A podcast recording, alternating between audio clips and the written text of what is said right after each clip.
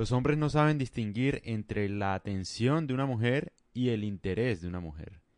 Cuando tú sales y le pides el número a una mujer y ella te lo da, tú piensas erróneamente que ella está interesada en ti.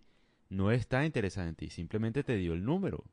Puede ser porque estaba aburrida, porque terminó con el novio, porque no tiene nada que hacer, o porque le gustaría hacer algo con alguien. Ya, sencillo.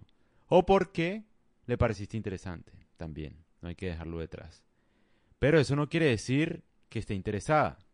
Apenas es el primer paso. Ya después cuando tú sales con ella y tal, ahí es donde la mayoría de hombres fracasan. Porque empiezan como a perseguirla demasiado. Es decir, ay, oye, la pasamos chévere, entonces no sé qué, eh, quiero verte, cuando estás desocupada, quiero volver a verte, qué pasa que no nos vemos, tal, tal.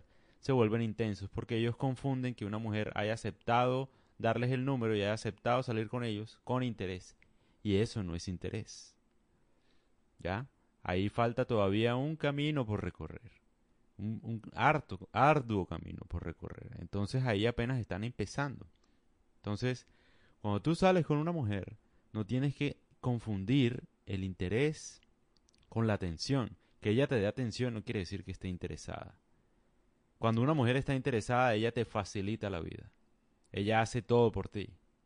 Si ella te busca, te escribe, te llama. Si ella no hace eso, generalmente es porque no está interesada.